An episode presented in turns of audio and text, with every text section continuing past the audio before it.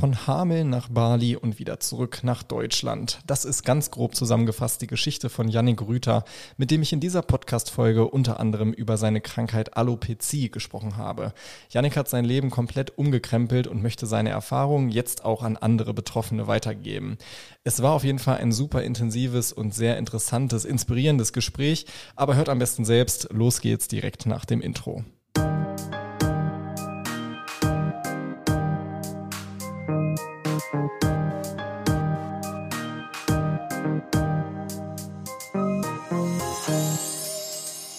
Moin Hamelner bei einer neuen Folge von unserem Podcast Hamelner Viertel. Diesmal ähm, das erste Mal mit einem Gast, der nicht direkt vor Ort bei uns im Hamelner Store in unserem Podcast-Studios, sondern äh, live zugeschaltet sozusagen. Yannick Rüther sitzt in Stuttgart. Für ihn geht's morgen aber ähm, auch direkt weiter nach Marokko. Und so wie sich seine ähm, Geschichte jetzt schon in den ersten Zeilen für euch anhört, so lief es, glaube ich, auch in den letzten Wochen, Monaten und Jahren für Yannick. Ähm, und ich bin total froh, dass er heute hier bei uns im Podcast Podcast dabei ist und äh, uns ein bisschen auf seine Lebensreise mitnimmt. Hi erstmal Yannick, schön, dass du da bist. Hi Moritz, grüß dich. Schön, dass ich Gast in eurem Podcast sein darf. Cool. Du bist aus ähm, Stuttgart aktuell zugeschaltet, hast du schon erzählt. Und äh, morgen geht's nach Marokko. Äh, was hast du denn da genau vor? ja, genau, Stuttgart, meine neue Wahlheimat. Äh, die Liebe hat mich hierher gezogen, ähm, seit zwei Monaten jetzt hier, nachdem ich mich ja ein bisschen um den Globus bewegt habe in den letzten Jahren und ähm, nach Marokko tatsächlich ein wenig die Wüste erkunden, ähm, da ich äh, auch irgendwie das digitale Nomadenleben nicht ganz ablegen kann, jetzt natürlich meinen Sitz hier in Stuttgart habe, ähm, geht es dann mal nach Marokko, so eine Mischung aus Urlaub, Workation und ähm, ja, ein bisschen Inspiration sammeln für die neuen Projekte. Cool. Jetzt fragen sich unsere Hörer wahrscheinlich äh, Stuttgart, Marokko, was hat das denn mit Hameln und unserem Podcast zu tun? Aber ich kann schon mal aufklären, ähm, du bist hier in Hameln äh, aufgewachsen, groß geworden und wir haben auch gemeinsam äh, Abi gemacht im gleichen Jahr äh, am Schiller-Gymnasium. Deswegen ähm, besteht da auch noch der Kontakt. Und ähm, genau, also deine Wurzeln sind in Hameln, richtig? Genau, ursprünglich will ich nicht unterschlagen Bad Pyrmont, ist aber um die Ecke. Ähm, aber dann genau ab der neunten Klasse in Hameln gewesen, durch den Handball natürlich mit dem VfL Hameln lange verbunden gewesen und da auch schon länger dann natürlich in der Region und deswegen, genau, wir haben Abi zusammen gemacht und ja, jetzt wieder schön so ein bisschen äh, die Hamelner Luft durch den Podcast äh, zu, zu, zu riechen hier. Ja, cool. Ähm, genau, gemeinsam Abi gemacht, ähm, hatten wir gerade schon gesagt. Wie ging es danach für dich weiter? Also ähm, wie hast du deinen Weg danach gestaltet? Ja, ich bin damals dann äh, nach dem Abi habe ich noch ein bisschen gearbeitet in Hameln, habe noch ein Jahr äh, beim VfL gespielt und äh, ja, zu der Zeit war natürlich Handball irgendwie der, der Fokus in meinem Leben so drumherum. Die, die Leute aus Hameln wissen das sicherlich, ähm, dass das immer ein Thema war. Und dann bin ich nach Köln gegangen tatsächlich und durfte wunderbare Jahre in Köln verleben. War dann acht Jahre in Köln, habe dort an der Sporthochschule in Köln studiert, äh, Sportmanagement und Kommunikation und ja, einfach dort mein, mein Lebensmittelpunkt dann kreiert. Ja, da meine ersten beruflichen Schritte durfte ich dort machen, ähm, im Profisport, äh, Großveranstaltungen, Weltmeisterschaften organisieren und äh, ja, dann irgendwann in die Selbstständigkeit und ein wenig un unkonventioneller um die Welt gereist während der Pandemie und ja, da gehen wir bestimmt gleich nochmal drauf ein. Ja, auf jeden Fall. Das heißt, auch so dieser Bezug zum Handball, der auch in Hameln für dich eine wichtige Rolle gespielt hat, der hat sich auch dann ähm, weiter nach dem Abi irgendwie für dich niedergeschlagen, äh, über das Studium. Ähm, war das immer so dein Traum grundsätzlich auch ähm, im Profisport dann später beruflich tätig zu sein? Ja, super spannende Frage, weil genau das war auch der, das Thema meines, meines letzten LinkedIn-Posts, weil ähm, ich glaube, der Titel habe ich genannt, wie aus meinem Traumberuf etwas wurde, was ich nicht mehr machen will, so sinngemäß. Und ähm, das äh, war immer mein Traum. Ich habe Handball gelebt, äh, wollte natürlich irgendwann realisieren, okay, du wirst kein Profi, du wirst damit deinen Unterhalt nicht verdienen. dass diese dieser Realismus muss man dann irgendwann Einzug äh, äh, einhalten in sein Leben, sonst äh, läuft man irgendwas nach, was glaube ich nicht so ähm, einem in die Freude bringt langfristig. Und dann war klar für mich, ähm, Sporthochschule, als ich damals da war, ich glaube in der zehnten Klasse mit, der, mit dem Sport-LK noch, ähm, habe ich gesagt, ich möchte da studieren habe mich auch nur da beworben, wurde auch da genommen und äh, habe dann gesagt, äh, da möchte ich, da möchte ich eben äh, im Sport arbeiten. Und dann habe ich sehr früh die Chance bekommen, bei Großveranstaltungen bei der Eishockey-Weltmeisterschaft 2017 ähm, in Köln und Paris mitzuwirken. Ähm, ja, das war so die, der, der erste Fuß in die Tür im Sport und dann ging es halt weiter. Dann ähm, dann kam äh, äh, ein Startup gearbeitet in dem Bereich, dann in einer Agentur, dazwischen noch das DEL Winter Game, Eishockeyspiel im Rhein-Energiestadion organisiert. Und ähm, ja, da, da war dann so der, der Schritt und der letzte Schritt, wo ich wirklich gesagt habe, das habe ich auch studiert, da bin ich hin. Das war dann beim VfL Gummersbach, als ich dort eben ähm, ja, de, de, den Vertrieb und das Marketing leiten durfte in einem Handball-Traditionsverein, den wir, kleine Anekdote damals, in der Bundesliga 2013, 14, wo wir da äh, aufgestiegen sind, ähm, gab es ein schwarzes Jahr beim VfL Gummersbach und das äh, war, wo die Jugendmannschaft nicht in der Bundesliga gespielt hat. Und da war tatsächlich der VfL Hameln dran schuld, nämlich wir. Und das durfte ich mir dann nochmal anhören, als ich dann da angefangen habe ähm, zu arbeiten. Also da war auch eine lustige Verbindung nochmal in die Richtung. Lustige Geschichte. Also schon eigentlich das, wovon du immer geträumt hast, ähm, schon relativ schnell auch ähm, nach dem Abschluss äh, dann erreicht, so wie sich das anhört. Aber dann kam am Ende doch alles anders anders? Oder wie genau würdest du es erklären? So kann man das ganz gut zusammenfassen, ja. Ich habe dann parallel angefangen, mich auch selbstständig zu machen, was ich heute auch noch bin, äh, mit meiner eigenen Firma Brand Yourself und habe dort eben dann angefangen, links und rechts, auch im, im Marketing, Vertriebsthemen, meinen Kunden zu bearbeiten. Das wuchs dann immer mehr und irgendwann habe ich realisiert, ähm, dass der Spaß mir am Sport so ein bisschen verloren gegangen ist und dass das, was wir jetzt auf der Tribüne sehen, da wird Corona sicherlich ein großer, großer Teil gewesen sein, weil ich war wahrscheinlich einer der 0,1 Prozent in Deutschland, die Live-Events sehen durften während der Pandemie, nur halt zu fünft auf einer Tribüne, während die Jungs gespielt haben mit einer Maske auf. Ähm, das hat natürlich ein bisschen den, den, den Spaßfaktor des ganzen Sports genommen.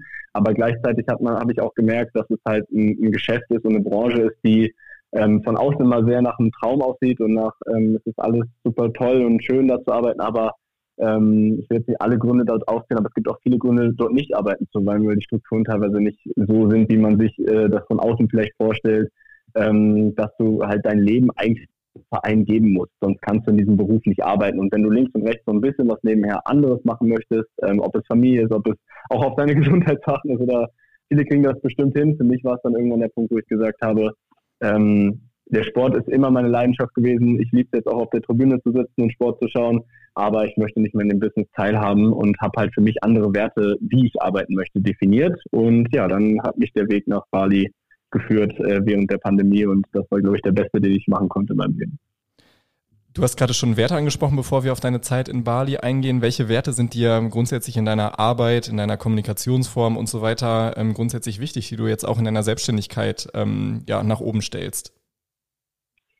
Für mich ist vor allem wichtig, welche Menschen du im Umfeld hast und wie, wie du die bisschen die Energie im Unternehmen ist oder in deinem, in der Zusammenarbeit mit Unternehmen und äh, wie du kommunizierst. Also, dass es halt sehr, sehr, ähm, ich würde mal sagen, transparent und offen ist und es keine komischen Befindlichkeiten links und rechts geht oder nach unten oder oben treten, so wie man das aus Konzernen kennt. Da habe ich ehrlich gesagt gar keine Lust drauf.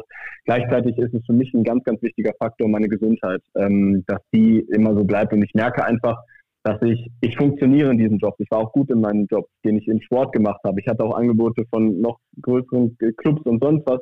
Aber darum geht's gar nicht. Das ist mir gar nichts wert in der Form ähm, weil ich gemerkt habe, dass es einfach ein anderer Fokus ist. Ich genieße es jetzt, meinen eigenen, ähm, ich würde mal sagen, meinen eigenen Plan für, für meinen Tag zu legen. Äh, wenn ich montags mich vormittags nicht so fühle nach Arbeiten, dann möchte ich halt abends dort sitzen. Also diese Flexibilität auch zu haben. Deshalb sicherlich gibt es einige Unternehmen in Deutschland oder auf der Welt, wo du das genauso leben kannst im Angestelltenverhältnis. Nur für mich war halt der Punkt, gerade im Sport, ähm, teilweise sehr alte Strukturen, teilweise sehr aufopfernde Strukturen und da ist mir einfach wichtig, dass ich mein, dass ich nach meinen Werten dort eben, wie ich auch meinen Tag gestalten will, was für mich Gesundheit bedeutet, was für mich ähm, auch diese, diese Mentalität dann da bedeutet, ähm, wie man miteinander umgeht und was der Fokus ist. Das, ähm, ja, das war mir einfach wichtig und deswegen kann ich das heute selber definieren, bin ich sehr dankbar drüber und ja, genau. Du hast schon äh, die Gesundheit angesprochen. Die spielte ähm, auf deinem Weg nach Bali, glaube ich, auch eine wichtige Rolle. Magst du dazu was sagen? Ja, total. Ähm, das war der auch ausschlaggebende Punkt. Ich habe ähm, in den letzten zweieinhalb Jahren oder drei Jahren ist es jetzt schon her, ähm, das fing bei mir schon als Kind an, dass ich ähm, Alopecia entwickelt habe. Das ist quasi ähm, ja eine, eine Autoimmun, äh, Autoimmunerkrankung, die zum Haarausfall führt ähm, und nach sehr viel Stress, sehr viel beruflichen Stress, ähm, privater Stress, der dazu kam, begann es dann halt bei mir äh, irgendwann auszuufern, so dass ich halt wirklich ähm, ja Momente hatte, wo ein Arzt mir gesagt hat, wenn das so weitergeht, hast du in sechs Monaten nicht mehr lang. Ähm, und dann beginnst du Dinge anders zu sehen. Und dann, als ich damals bei dem Arzt saß, habe ich gesagt, ja, das glaube ich Ihnen nicht. Und dann habe ich gesagt, ich gehe jetzt auf meine eigene Reise. Ich werde jetzt selber gucken, ähm, was ich da für Mittel finde. Es ging mir gar nicht mehr irgendwann um die Haare, weil das war auch ein Weg der, der Akzeptanz, dieses, dieses Problem gar nicht mehr als Problem zu sehen, sondern es ging mir darum, dass meine Leber, meine Nieren und so weiter nicht mehr richtig funktioniert haben.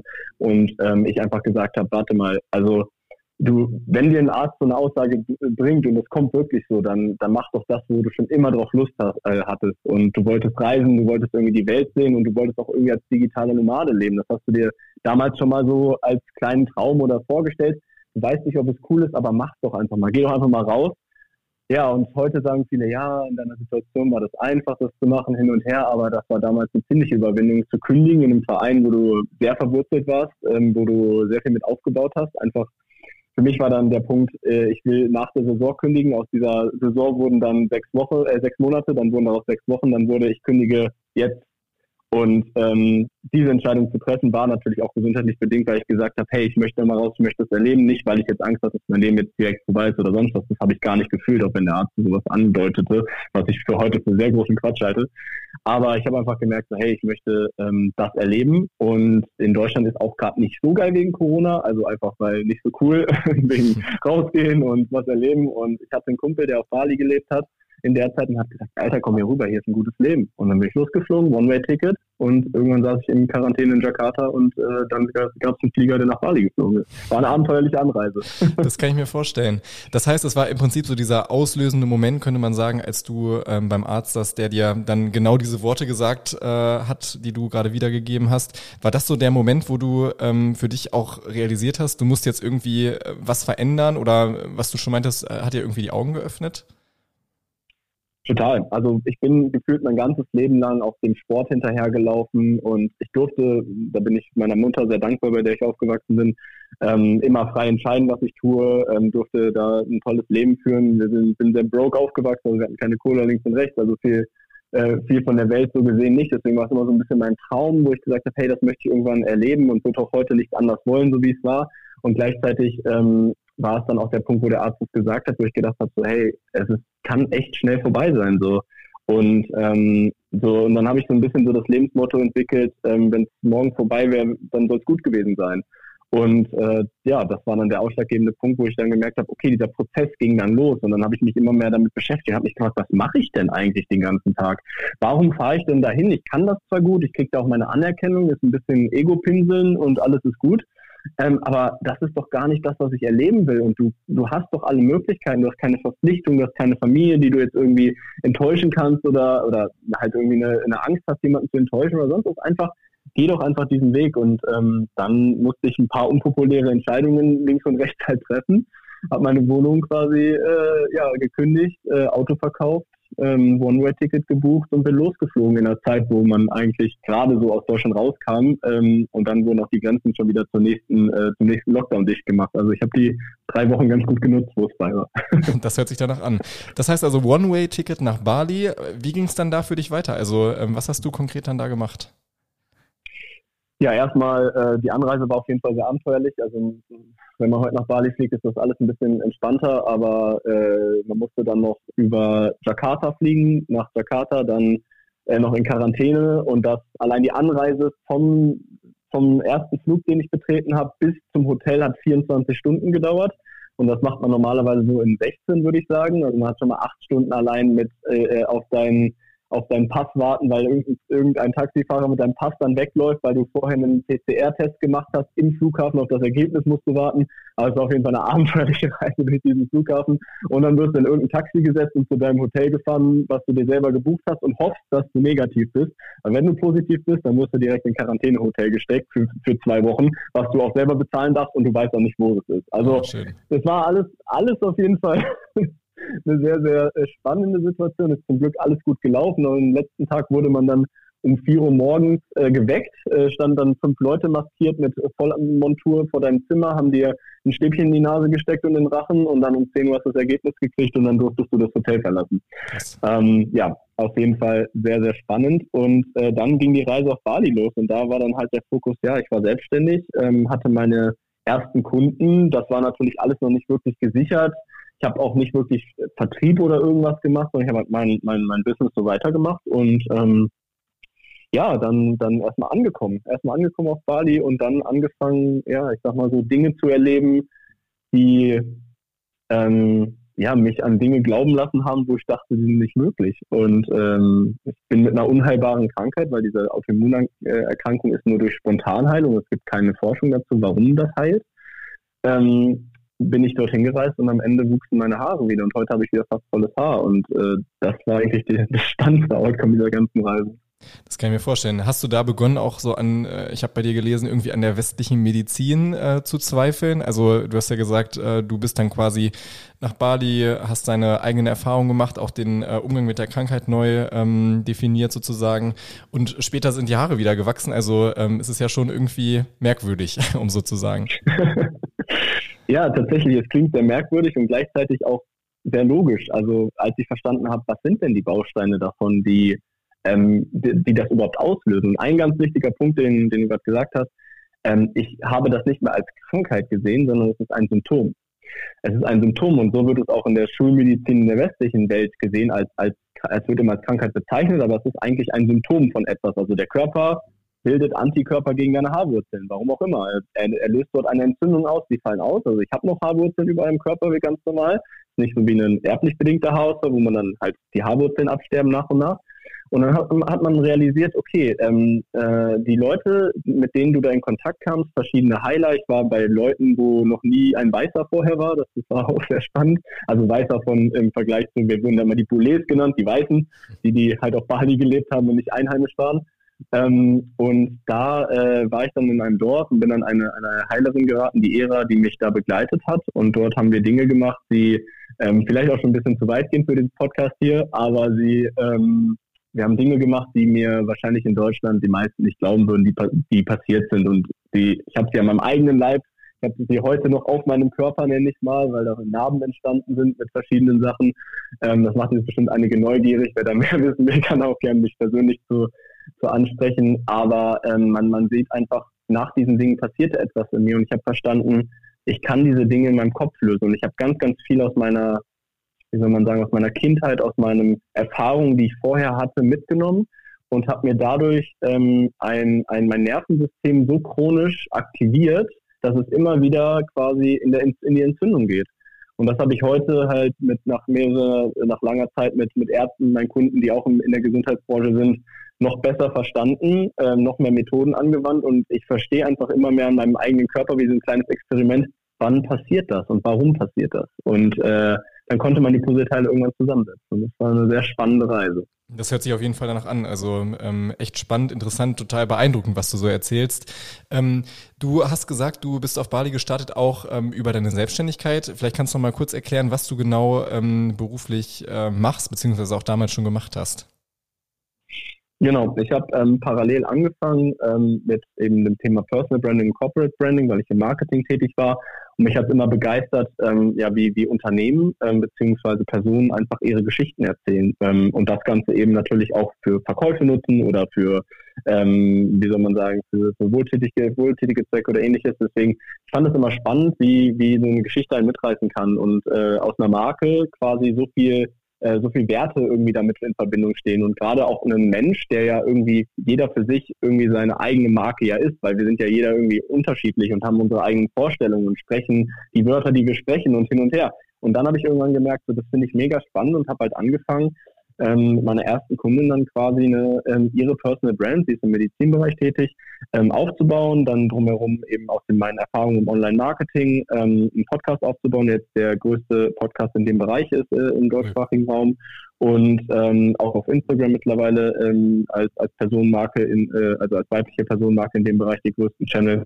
Und ja, dann hat man einfach so gemerkt, hey, das funktioniert, das ist spannend. Und irgendwie kam von links und rechts dann durchs Netzwerk immer mehr Leute. Auf LinkedIn habe ich selber was gemacht darf jetzt halt ähm, ja, mehrere Companies und ähm, Einzelpersonen begleiten auf diesem Weg und ähm, bin teilweise dann auch damit verbandelt mit den Unternehmen und so weiter, ähm, anteilsmäßig. Und das ist, das ist sehr, sehr spannend und es macht mir einfach, macht einfach riesigen Spaß da, ähm, weil ich da voll in meiner Kreativität, wo ich immer früher gesagt habe, ich bin kein kreativer Mensch, hat sich das irgendwie in der Branche sehr geändert, weil ich glaube ich das gefunden habe, was ich, was ich einfach liebend gerne mache und sich das für mich nicht nach einem Job anfühlt, sondern eher nach einem, ähm, ich sitze dann irgendwie auf meinem Balkon hier jetzt zum Beispiel in Stuttgart und dann fällt mir irgendwas ein und ich liebe es einfach, das zu Ende zu denken und da was zu bauen und dann merke ich so, okay, das könnte schon das Richtige sein, was du da gerade tust. Genau.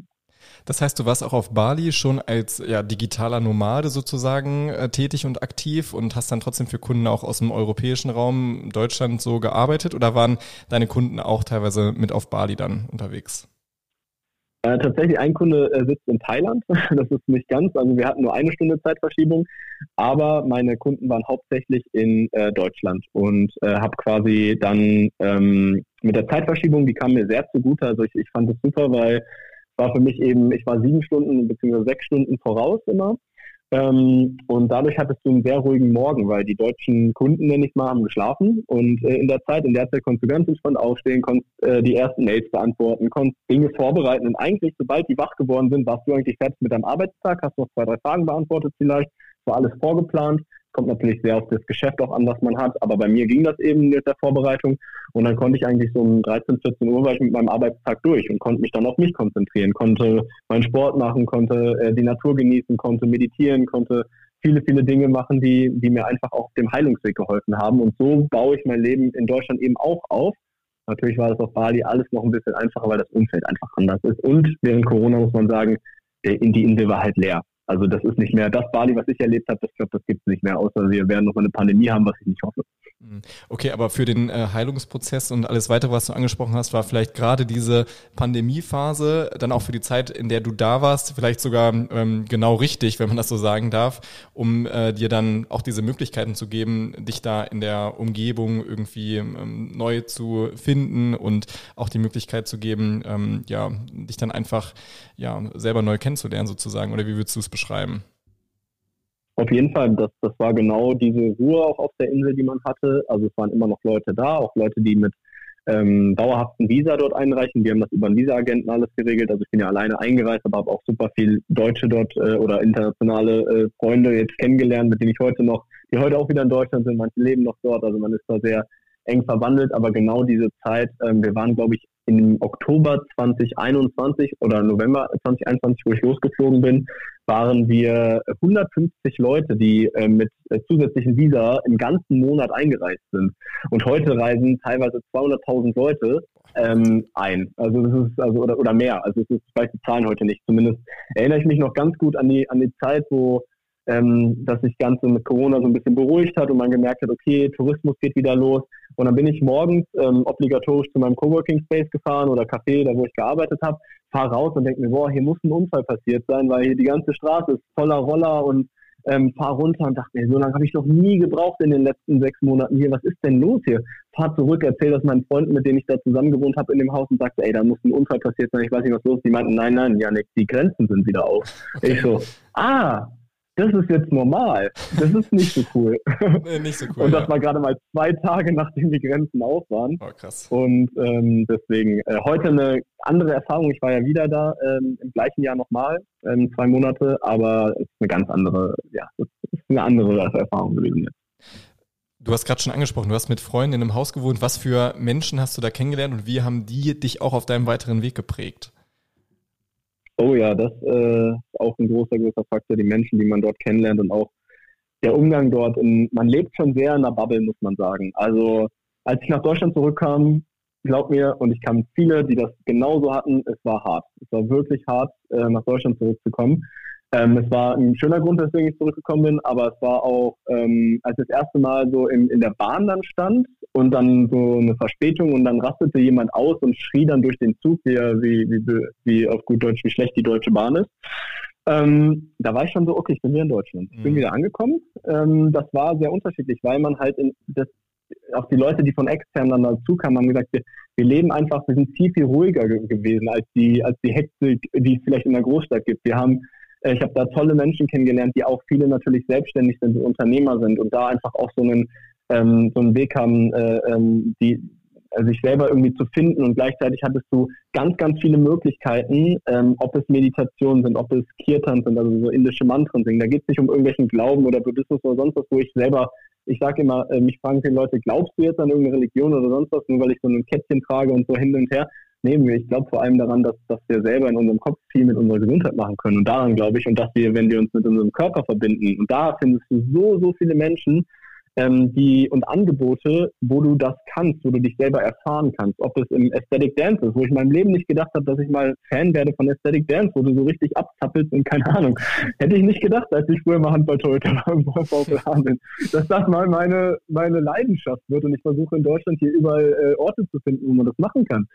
Aber die Menschen, die ich da kennengelernt habe, gerade so ähm, auch mein Namensvetter Yannick Heile, der ähm, beispielsweise Menschen ähm, aus dem Mobbing heraushilft, ähm, selber zehn Jahre das erfahren hat, auch eine Reise. Und du triffst dort sehr, sehr viele Menschen, die eine ähnliche Geschichte zu dir haben, die einfach irgendwo eine vielleicht Krankheit, eine Erfahrung gemacht haben, eine ähm, etwas hinterfragen wollen auch so dieses hey ich, vielleicht ist das wie wir in Deu wie wir in der Welt arbeiten nicht das Nonplusultra und vielleicht kann man es anders machen.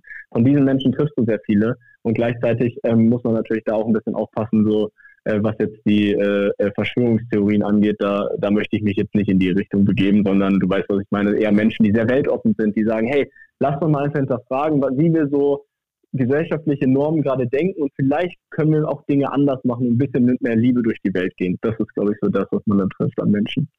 Schön zu hören. Wie hast du es geschafft? Du hast gerade gesagt, äh, dich mit deinem Körper zu verbinden. Waren das genau diese Sachen, die du schon angedeutet hast? Also Aesthetic Dance, meintest du gerade, Meditation. Also waren das so Faktoren, die dir da äh, viel bei geholfen haben? Total. Ähm, Atmung. Atmung ist einer der größten Faktoren, wo ich gelernt habe, dass wir eigentlich das wertvollste Tool ähm, einfach in uns haben und wir nie gelernt haben, das zu nutzen, ähm, zumindest nicht in der westlichen äh, Welt. Und auch vorhin hattest du die Medizin nochmal angesprochen, also ich, äh, um da nochmal drauf einzugehen, ich, ich sage, die, also die, die westliche Medizin und die Schulmedizin hat absolut ihre Bewandtnis, keine Frage. Die ist super weit, die hat tolle Dinge hervorgebracht. Nur gleichzeitig verbindet sie viele Dinge nicht, die im Osten eben passieren oder in der östlichen, fernöstlichen Medizin. Und wenn wir das kombinieren, dann wird es meines Erachtens mega, mega spannend. Und wir sehen in der Gesellschaft, das kann ich gerade beruflich sagen, weil, ich, weil wir viel mit Menschen zu tun haben, die das haben, so eine ähm, große Flut an chronischen Entzündungen im Körper, an unspezifischen Krankheiten, die durch Pillen geheilt werden oder, oder nur gelindert werden. Und genau da setzt das an, was wir auch das, was wir denken, löst ja eine Biochemie in unserem Kopf aus. Also allein schon, wie du über dich redest, über dich denkst, und dann hört man immer ganz viel dieses Mind äh, Mindset und äh, Manifestieren und jeder jetzt Coach und hin und her. Ja, geht mir auch auf die Nerven, das zu hören. Aber gleichzeitig ist da auch was Wahres drin, weil ähm, wie ich die Welt sehe, da laufen einige Dinge, das muss man auch einfach akzeptieren. In der Welt laufen viele Dinge nicht richtig und sie laufen nicht gut und sie laufen nicht fair. Das ist einfach so. Und das können wir in Maßen ändern, wir können aber auch vieles einfach nicht ändern. Und wenn wir uns den ganzen Tag auf Nachrichten fokussieren und alles, was auf uns einprasselt, dann macht das was mit uns. Und das mal wieder rauszunehmen mal wieder mit sich zu sein, morgens nicht direkt ans Handy zu gehen. So, für mich ist es ein No-Go, den Flugmodus rauszumachen, wenn ich nicht meine halbe Stunde am Morgen hatte. Ob da jemand mich anruft oder pengt, das ist mir scheißegal. Es gibt einfach keine Kompromisse mehr dafür. Da wird sich hingesetzt, bei mir zumindest, morgens, dann wird geatmet, dann wird die Meditation, die Techniken, die Pranayama-Techniken, die ich aus dem Yoga nutze dafür, die ich gelernt habe von den Leuten, die das eben in ihrem Dorf dort, ich nenne es mal als Lehrer, ähm, äh, äh, ähm, bereitstellen. Ähm, und das, diese, diese Möglichkeit eben zu haben, ähm, sich mit dem Körper da eben zu verbinden, dann sind es eben Klänge, Frequenzen, also man kann sehr viel mit Klang machen, äh, weil sich die Gehirnwellen eben darauf anpassen. Und damit kann man schon in den Tag starten. Ich stelle mir das immer so als Bild vor, schwierig jetzt zu beschreiben, aber vielleicht, vielleicht kriegt der ein oder andere Hörer das so zusammen. Wenn ich ein Boot nehme und ich setze das auf eine See, die total unruhig ist, es sind überall Wellen, dann wird das Boot relativ schnell kentern und mit jeder Welle, das sind Stressoren, das ist alles, was in unserem Umfeld passiert, wenn ich aber dafür sorge, dass sich die See erstmal beruhigt hat und ich setze mein, mein Bötchen da drauf, dann kann das erstmal ruhig und dann kommt auch mal ein Stressor über den Tag. Das ist dann aber nur eine kleine Welle und ich nehme nicht schon die vom letzten Tag mit oder die von meinen letzten zehn Jahren, die ich immer nicht verarbeitet habe, und ähm, das ist so ein bisschen mein Ansatz, ähm, da sich so mit sich selber zu verbinden über diese Wege. Wow, auch das wieder total spannend und inspirierend, was du so erzählst. Und wenn ich dich richtig verstanden habe, nimmst du ja diese Erfahrungen, die du jetzt selber durchlebt hast, jetzt auch mit in deinen weiteren Weg und möchtest anderen Menschen dabei helfen, dann im Prinzip genau mit diesen gleichen Problemen oder Herausforderungen, sage ich jetzt mal, umzugehen. Ähm, das heißt also, wie bist du von Bali wieder weggekommen und was machst du jetzt konkret? ja, ähm, von Bali wieder weggekommen. Das war äh, Großteil auch ähm, ja, es war der richtige Moment auch zu gehen damals. Es fühlte sich richtig an. Gleichzeitig war die Liebe ein Faktor. Also ich, ich darf, äh, durfte meine Partnerin dort kennenlernen äh, auf Bali, die aus Deutschland kommt. Und ähm, heute leben wir zusammen. Und äh, das ist natürlich auch noch ein schöner Faktor, der einfach, äh, dem man natürlich nicht rechnet, der dann einfach noch so in sein Leben kommt. Und ähm, ja, dann habe ich auch gemerkt, als ich in Deutschland war, so, ja, das war schon, ich bin im Allgäu angekommen bei meiner Mutter, die habe ich damals überrascht. Das war eine schöne Sache, weil die dachte, ich, ich werde nie wieder zurückkommen. Ähm, aber äh, dann durfte ich erstmal in der Natur so ein bisschen sein, da ging es auch noch, aber als ich dann so die ersten Wochen in Köln hatte, ähm, neues Projekt auch begonnen habe im, im Marketing und so weiter, habe ich auch schon gemerkt, krass, du machst eigentlich genau das Gleiche, was du vorher gemacht hast. Aber das ist irgendwie nicht cool. Und dann habe ich tatsächlich auch ähm, eine Menge Geld abgelehnt äh, in dem Punkt, habe gesagt, hey Leute, nee, das kann ich hier nicht weitermachen. Das ist zwar, würde mir jetzt wahrscheinlich ein paar Tausender mehr auf dem Konto bringen und schön, aber ich denke, nein, das ist genau das, was, wonach wir im Westen immer rennen. Äh, nach dem Geld eben und nicht schauen, ob uns das gerade wirklich gut tut. So. Und es ist nicht verwerfliches Geld zu haben oder sonst was, aber sind wir dabei noch gesund? Sind die anderen Lebenssäulen neben dem finanziellen und Job auch noch gesund? Und dann, als ich dann nach Deutschland kam, ähm, habe ich gemerkt, okay, krass, eigentlich will ich nur noch nach Bali zurück. So, das war eine sehr, sehr schwierige Phase am Anfang. Ich hatte natürlich meine Tools und alles, um mich, um mich damit zu arrangieren, nenne ich es mal. Und gleichzeitig habe ich gemerkt, boah, das ist es irgendwie nicht mehr. Ich musste, habe meine alte Wohnung dann bezogen, die ich untervermietet hatte in der Zeit und habe gedacht, so, nee, ich muss das irgendwie ich muss da was anders machen und auch diesen, diesen Weg beenden. Und dann bin ich zurück nach Bali auch wieder gegangen, habe meine ganze Family eingepackt, denen alles gezeigt dort. Ähm, und äh, dann war ich zwei Monate dort und habe realisiert, warte mal, aber die Gedanken über deine Heimat, wo du jetzt gerade wieder zurückgehen wirst in ein, zwei Monaten, die sind genau gleich und das stresst dich auch irgendwie wieder. Also kann es ja nicht sein, dass der Ort Bali jetzt entscheidend ist, sondern das, was in deinem Kopf ist, entscheidend. Also fang an, dir eine andere Geschichte darüber zu erzählen, wo du jetzt gerade wieder hingehst oder was du machen willst und fang an, das zu verändern, weil du hast ja schon geschafft, den Rest deines Lebens zu verändern. Dann wirst du es ja auch hinkriegen, in Deutschland vernünftig leben zu können mit deinen, ich nenne es mal Werten, die du in deinem Tag haben möchtest oder den, den Ablauf. Ja, und ähm, mittlerweile wohne ich in Stuttgart, das habe ich auch nicht mitgerechnet. Das war natürlich dann einfach auch familiär bedingt durch meine, ähm, durch meine Freundin. Ähm, passte das gut und ich habe gemerkt, okay, Köln ähm, habe ich geliebt. Die Stadt liebe ich natürlich immer noch, äh, äh, weil es einfach ähm, mir die Mentalität da sehr gut gefällt. Aber es war auch Zeit, ein neues Kapitel aufzuschlagen. Und gleichzeitig, wie du siehst, morgen geht es nach Marokko. Wir reisen immer noch viel. Ich darf diesen Lifestyle immer noch leben und ähm, gleichzeitig jetzt hier in, in, in Stuttgart eben ansässig sein. Und das war halt der Weg danach. Und jetzt, wie du, wie du schon gesagt hast, ist es eben der Fokus darauf, ähm, noch mal einen Schritt mehr zu, zu mir zu kommen. Ich werde natürlich mein Brand Yourself, die Marke, äh, die ich aufgebaut habe, beziehungsweise die Company, die ich aufgebaut habe, weiter so führen, aber gleichzeitig noch da reingehen, dass es jetzt auch sehr ähm, noch das ist das erste Mal, dass ich es öffentlich erzähle. Das gibt es, oh, glaube ich, noch nirgendwo. ähm, wird das Ganze eben in die Ebene gehen, dass ich, ähm, wie ich dem Vorgespräch auch schon gesagt habe, äh, ja, Menschen dabei helfen werde, besser mit der Alopezie umzugehen. Das werden nicht nur wahrscheinlich Menschen sein, die Alopezie haben, sondern auch Menschen, die ähm, einfach mit äh, Ängsten zu tun haben, mit Traumata äh, zu verarbeiten, weil es da eben Möglichkeiten gibt, die ich vorhin aufgezählt habe, über Atmung, Meditation, Visualisierung und die Menschen, die Bock haben, ihr Leben eben in die Hand zu nehmen und einen Schritt weiter zu gehen, zu sagen, ja, es ist manchmal hart und ja, ich hatte auch meine Momente, wo ich im Bett lag und gesagt habe, ich möchte nicht mehr aufstehen. Ich hatte Schmerzen, mir ging es beschissen, ich war fit, ich durfte acht Monate keinen Sport machen. Es war einfach eine richtig beschissene Zeit und gleichzeitig habe ich aber immer gewusst, und das ist dieses, was mich, keine Ahnung, woher ich das habe, ich wusste, ich kann das selber wieder regeln. Ich kriege das wieder hin. Ich muss nur Entscheidungen treffen. Und diesen Menschen, die Entscheidungen treffen wollen in ihrem Leben, denen Tools an die Hand zu geben in Zukunft, ähm, wie sie das schaffen, das ist so mein Traum, an dem ich gerade arbeite und das wird ganz, ganz hoffentlich ganz bald äh, die, das, das, die Öffentlichkeit erblicken. Aber ja, hier jetzt mal so exklusiver Einblick. Cool, ja, also auch das nochmal wirklich äh, beeindruckend, wie du aus deinen eigenen Erfahrungen das jetzt im Prinzip äh, destillierst sozusagen und dann anderen Menschen auch zur Verfügung stellen möchtest. Und das ist ja auch absolut äh, super authentisch, wenn du das alles so in der Form auch selber durchlebt hast und jetzt deine Erfahrungen so weitergeben kannst. Also dafür erstmal auf jeden Fall viel Erfolg. Ähm, und du hast gesagt, äh, du möchtest äh, auch selber Menschen unterstützen, die bereit sind, Entscheidungen zu treffen. Hast du dir denn in deinem Leben noch bestimmte Ziele gesetzt überhaupt? Oder sagst du eigentlich, äh, denkst du gar nicht mehr so sehr in Zielen, sondern eher ähm, auf dem Weg dahin sozusagen, ähm, möglichst im Einklang zu sein und auch die Werte irgendwie zu leben, die dir wichtig sind? Ja, da hat sich definitiv einiges verändert. ich habe mich auch viel mit meiner Kindheit und dem Weg dahin beschäftigt, wie mein, ich nenne es mal, wie habe ich gedacht über mich und mein Leben und was ich so alles, äh, nenne ich mal, über Eltern, über Umfeld alles so eingetrichtert in Anführungsstrichen bekommen habe und was hat sich da eigentlich für so eine so für Glaubenssätze in meinem Leben so so, so festgesetzt. Und da habe ich wirklich auch gemerkt, ähm, es klingt so, ich erzähle die Geschichte ähm, äh, ab und zu mal äh, im Familienkreis, und meine Mutter erzählt sie, ich habe mir mit 14 einen Businessplan geschrieben. Ach was, über mein Leben. Ja, und das ist ähm, nicht gesund. Was stand das da drin? War, also, möchtest du im Profi-Handball ja. arbeiten oder? Ja, ja, das, das war so, ging so in die Richtung Studium mit äh, an dem und dem Zeitpunkt anfangen.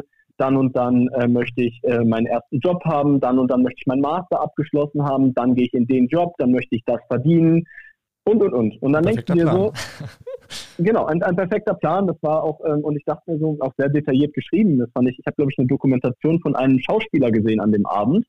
Ähm, und der hat das gemacht und ich dachte mir, das muss ich auch machen, weil ähm, ich wollte halt, ähm, ja, keine Ahnung, ich habe ja schon erzählt, wir hatten nicht so viel Geld früher. Äh, ich dachte so, okay, Geld macht dich glücklich, ähm, du musst irgendwie was Vernünftiges machen, damit du das hast ähm, der Druck irgendwie, Anerkennung. Äh, das waren ganz, ganz viele Themen, die damit reingespielt haben. Und dann habe ich so gemerkt, so krass, das hast, das hast du dir aufgeschrieben damals und das hast du auch so erfüllt hast. Also, obwohl ich diesen Plan, den habe ich heute noch als Zettel äh, vorliegen tatsächlich, als kleines Relikt in irgendeiner Kiste im Keller liegt der. Aber das ist so schon sehr interessant gewesen, das zu betrachten. Und heute sage ich wirklich, ja, Ziele sind absolut wichtig, ähm, um irgendwie auch eine Sinnhaftigkeit im Leben zu sehen. Also wenn wir alle nur jetzt bis zum Morgen leben, ja, dann müssen wir aber in unserem Tag irgendwie eine Sinnhaftigkeit spüren, die uns auch irgendwo einen, dieses, diesen kleinen, diesen kleinen Dopaminausschuss vielleicht gibt, der uns einfach dieses, dieses Glück bringt, sonst, sonst, sonst sind wir, glaube ich, nicht hier. Und jeder definiert, glaube ich, für sich selber so, was so sein, sein, sein, wie soll man sagen, sein Ziel ist, zu sein. Und für mich ist es jetzt der, ein großes Ziel, einfach Menschen mit meinem Sein, mit meiner Geschichte ähm, zu helfen, weil ich habe das erfahren, ich kann, hätte ich damals diese Möglichkeit gehabt und jemand hätte vor mir gesessen und hätte mir das erzählt, was ich jetzt gelernt habe in den letzten zwei Jahren, ich hätte mir viel, viel Leid ersparen können. Ich hätte mir viel, viel Zweifel an mir selber ersparen können. Sehr viele Dinge, die sehr unangenehm waren auf dem Weg. Und ähm, da möchte ich einfach, äh, einfach helfen. Und wie gesagt, du hast es schon richtig angedeutet. Es geht mehr darum, jeden Tag äh, irgendwie den Spaß zu finden. Und nicht jeder Tag ist toll und nicht jeder Tag ist wunderbar. Und es gibt auch nervige Sachen. Und auch wenn du selbstständig bist, kennst du wahrscheinlich selber. Es ist, du hast auch mal, äh, weiß nicht, eine Steuererklärung vor der Brust oder sonst was. Aber du kannst es halt einfach ähm, besser gestalten in deinem Kopf. Du kannst anders über auch die Themen, die vielleicht nicht so toll sind, reden, sondern du kannst sie einfach in deinem Kopf verändern. Und dann verändert sich auch nahezu alles in deinem Leben, wenn du anfängst, anders zu sprechen, anders zu denken über die Dinge, die auch mal nicht so schön sind. Und deswegen akzeptiert man dann auch irgendwann, dass eben diese Krankheit oder Symptom Alopezie Teil von einem ist und auf einmal löst sie sich so langsam in Luft auf und dann merkst du, okay, krass, ja. Das funktioniert. Also, ja, funktioniert. Und achso, um, um auf die Ziele zurückzukommen, es ist also für mich war jetzt ein großer Schritt auch wieder die, die, die Location hier zu wechseln, nach, nach Stuttgart zum Beispiel. Für mich ist es, ähm, ja, wie gesagt, die, die jetzt der Schritt, also das größte Ziel ist für mich eben auch in dem Bereich jetzt Menschen zu helfen. Und wenn am Ende ich da ein, zwei Leute erreiche, dann, ähm, ja, dann, dann, dann ist das, dann ist das schon äh, das Größte, was ich erstmal erreichen konnte. So. Und dann denke ich weiter, aber ich denke nicht mehr in zehn Jahren, in 20 Jahren, dann möchte ich das und das. Weil für mich ist dieser Zeitraum viel, viel kürzer geworden, indem ich plane. Natürlich gewisse unternehmerische Sachen muss man planen, ähm, weil sie einfach Sinn machen zu planen, aber viele Sachen auch einfach mal sich Zeit zu nehmen oder auch einzuplanen, mal nichts zu tun oder einfach mal nur zu sein. So, und das, das, das versuche ich immer mehr reinzukriegen und ähm, nicht irgendwie skalieren und dicke, äh, das dickste Auto vor der Tür, das ist nicht mein Ziel, muss. Sehr sympathisch, wenn du das so sagst. Kann ich nur noch mal zurückgeben. Ähm, um nochmal zum Anfang zurückzukommen, wir beide kennen uns ja aus Hameln. Welche Rolle spielt Hameln so als ursprüngliche Heimat ähm, jetzt noch in deinem Leben? Ja, tatsächlich ist meine Mutter weggezogen aus Hameln, deswegen habe ich nicht mehr viel ähm, Berührungspunkte. Ich war auch schon sehr, sehr lange nicht da. Man kennt ja die obligatorischen Weihnachtsmarkttreffen des Jahrgangs. ähm, ich weiß gar nicht mehr, ob es die gerade noch gibt, aber zumindest hat Corona da, glaube ich, einen, einen, Bruch reingebracht, auch einfach äh, in viele, viele so alte Traditionen, ähm, da ist, glaube ich, viel weggebrochen. Das war auch, glaube ich, das letzte Mal, dass ich dann in, in Hameln war. Ähm, werd aber irgendwann mal, wenn ich auf dem Weg in den Norden bin, jetzt nicht ja sehr weit in den Süden gezogen, äh, nach Stuttgart, deswegen ähm, werde ich da aber auf jeden Fall mal vorbeischauen. Sonst, äh, ja, natürlich ähm, kriegt man so links und rechts was mit. durch den Handball hat man ab und zu ein paar Sachen mitbekommen. Ähm, ja, und auch so ein paar Leute äh, aus Hameln hat man immer natürlich noch Kontakt zu. Das, äh, über die sozialen Medien kriegt man mit, was dort passiert. Ähm, ich denke aber an eine, an eine, gute Zeit zurück, an, an, an eine tolle Zeit, äh, tolle Menschen kennengelernt, tolle Erfahrungen, auch wenn mit vielen einfach der Kontakt nicht mehr da ist, auch mit der Mannschaft damals. Also mit der Handballmannschaft. Mit vielen hast du natürlich keinen Kontakt, aber so, weiß ich, Timo Detmering ist ja sicherlich im Handball auch ein Name gewesen, den man, den man in Hameln kannte. Mit dem fahre ich jetzt äh, im August in Urlaub. Äh, solche Verbindungen sind dann natürlich noch da geblieben. Ähm, da denke ich einfach an eine gute Zeit zurück, an eine schöne Schulzeit. Philipp Gollert, äh, auch, ein, auch ein guter Freund, mit dem, der auch mittlerweile in Köln wohnt. Ähm, das sind so alte Freunde, die sind, die sind natürlich geblieben und alle anderen, ja, ähm, in, in Erinnerung schwelgen. Ich habe auf jeden Fall gute Erinnerungen zurück an, an, an Hameln. Ja. Cool. Janik, erstmal vielen, vielen Dank für ähm, deine offenen Worte, für deine Geschichte, die du heute mit uns geteilt hast. Ähm, ich glaube, wir könnten noch ähm, stundenlang weiter reden und philosophieren über äh, Werte, die dir wichtig sind und Erfahrungen, die du äh, jetzt auch weitergeben möchtest. Wer mehr über dich erfahren möchte, kann dir auch bei äh, LinkedIn folgen, richtig? LinkedIn oder Instagram oder einfach einfach irgendwo schreiben, wo man wo man mich im äh, Internet findet und ja einfach einfach interessant. Ich bin immer offen für interessante Geschichten, inspirierende Menschen, weil darum geht es am Ende um den Menschen, um um uns, wenn wir uns gegenseitig ähm, irgendwie anstecken für eine Mission, die die irgendwie ein bisschen der Welt gut tut, dann äh, haben wir, glaube ich, eine Menge erreicht. Und ich glaube, da gibt es einige, viele Menschen auf der Welt, die das versuchen. Und wenn die miteinander sprechen, dann können, glaube ich, tolle Dinge entstehen. Cool. Aus meiner Sicht ein super Schlusswort. Erstmal, Yannick, vielen Dank für ähm, deine Zeit, für, für das Gespräch heute. Und ähm, genau, viele Grüße nach Stuttgart. Vielleicht sehen wir uns die nächste Zeit nochmal irgendwann in Hameln. Sag auf jeden Fall Bescheid, wenn du da bist, dann setzen wir uns auf einen äh, Kaffee gerne nochmal zusammen. Das werde ich tun. Ja, vielen, vielen Dank, Moritz, äh, auch für die Plattform, für den Podcast hier und äh, das, was ihr in Hameln macht, ist sicherlich gut für die Stadt und ähm, ja, hat, hat auf jeden Fall Potenzial. Danke, das freut uns sehr. Dann ähm, danke fürs Zuhören auch an dich und euch und bis zum nächsten Mal im Hamelner Viertel.